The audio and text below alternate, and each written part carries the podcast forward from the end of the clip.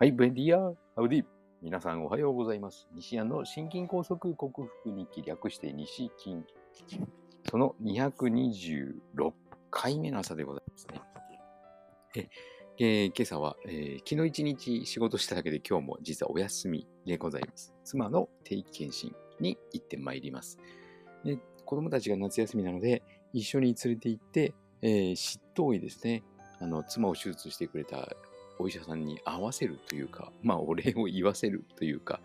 まあ、そういうことをしたいなとは思っております。で、順調に回復しているはずなので、その後は家族でちょっとお昼ご飯でも贅沢に食べに行こうかなと予定しております。体の調子は、と言いますとですね、いいにはいいんですね。そんなに脈は速くない、動悸はしない。だけど、血圧は高い。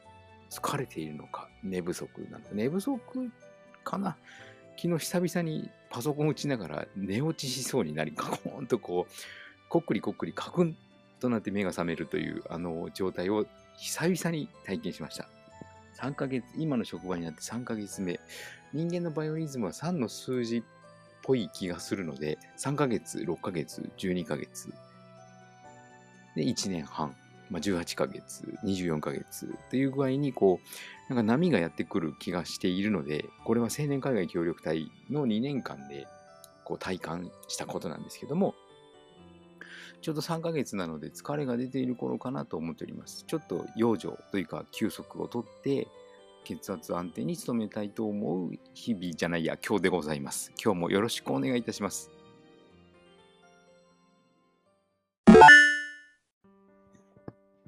はい、改めましておはようございます。健康運動指導士、理学療法士、そして笑い療法士の西田隆です。今日のテーマは尿酸値について語ってみたいと思います。えー、中年になってですね、年を取ってくると、まあ、お酒も飲みますし、贅沢病の一つとして、痛風というのがありますよね。はい。痛風なんですけども、大体、あの言われるのが、尿酸値の上昇と、あと、プリン体なんですけども、ね贅沢えー痛風別名贅沢病と呼ばれ、ビールと贅沢な料理があの痛風になるのだというふうに言われているところです。で、尿酸値を下げる薬を処方されるのですが、その尿酸値が上がった、上がった、上がったと騒いでいて、尿酸値を下げる薬を出しても全然意味はなくてですね、実は。えーこの血液中の尿酸というのは実は、その悪玉コレステロールの酸化を防ぐ役割をしています。年々尿酸値が上がってきているということは、まあ、運動、えーと、スカベンジャーですね、あの酸化のの原因となっている活性酸素をうまく除去していないのが原因なんですね。ましては糖化もありますので、糖を取りすぎることによる、えー LDL コレステロールの糖化。はい、糖化っていうとなんか爆弾糖化の糖化みたいにな、あとは10日、日にちが過ぎた10日みたいな感じですけども、そうではなくて、糖に化けると書く10日ですね。でこれは酸化がサビならば、糖化はおこげというふうに言われていて、このおこげも防がなければいけません。それにはやっぱり糖を取らないのが一番。もしくは糖を取っても素早く消費がいいんですけども、えー体がですね、抗酸化のために、酸化を防ぐために尿酸を量産しているのに、それを薬で減らすとは、もう本末転倒で元も子もないと。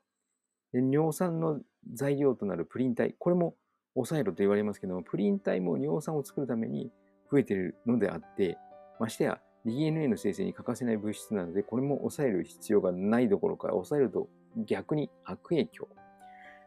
なんですね。で、痛風を治すためにはビタミン A ですよ。ベータカロテンの先駆体である、ベータカロ、えーと、カロチンの先駆体であるベータカロテン。要は、あの、人参だとかですね。そういったものなんですけども、それを取る必要がある。それを取ると、痛風は良くなります。まあ、痛風、まあ、ここで何が言いたいか、尿尿酸値というのはこういうものですよ、ではなく、えー尿酸値は酸化のバロメーターなので、むやみやたらに下げるものではない。なんかこう、世の中の医学常識を見ていると、塩分にしても、コレステロールにしても、尿酸にしても、えらく誤解されているのが多い気がします。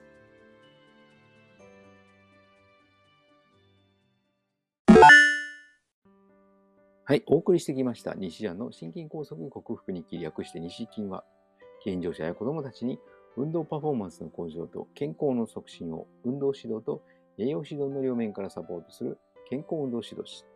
心身に障害を負ってしまった方々に医学的リハビリテーションを施す理学療法士。そして癒しの環境を提供し、安心安全なほっこりした笑いを引き出して平和をもたらす笑い療法士として活動する私、西田隆が、えー、コロナワクチンを4回、5回、6回と複数回接種した高齢な方々に囲まれて仕事をしているという、そういった職場環境によって被った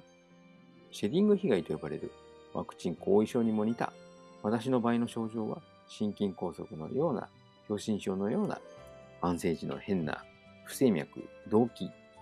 疲れやすさ、後頭部の重たさ、胸の筋肉の突っ張り突っ張り感や痛み、背中の筋肉も同様に筋張った痛み、そして喉の奥の変な違和感、飲み込みにくさなどがありますが、それを薬や手術で何とかするのではなく、オーソモレキュラー分子整合栄養学と呼ばれる栄養療法にて、食べ物とサプリメントで必要十二分な栄養を補給し、ホメオスターシス、生体向上性という生命維持機能を正常化させて、自己免疫力、自己治癒力を最大限に引き出し、シェディング被害に有効とされるグルタチオンというアミノ酸の材料である N アセチルシステインを1日 3g 取って、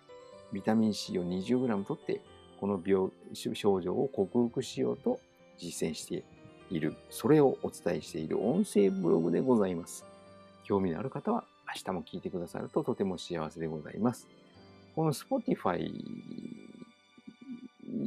ポッドキャスト for Spotify は、あの、皆さんからの質問を受け付けられそうなんですけどね、あの、何かコメントがありましたら、こう、ね、や、えー、送ってくださるととても嬉しいんですけども、大体見るとですね、年齢層が40代以上、50代、60代が最も視聴者の方も多い、視聴者、聴取者ですかね、の方が多いようで、えー、やっぱり日本が一番、次にアメリカ、次ドイツ。数少ないながらもポーランドや、えー、スペイン、オーストラリア、ジャマイカもありましたかね。ケニアもありましたね。その辺で聞いてくださ、時々聞いてくださっている方がいらっしゃるようです。大変感謝でございます。自分のためにしている音声配信ですが、人の役に立てばこれまた本望でございます。では、今日一日、今日は暑い日になりそうかなはい、いい天気でございます。皆さんも素敵な一日となりますように素敵な時間をお過ごしください。西田隆でした。ではまた。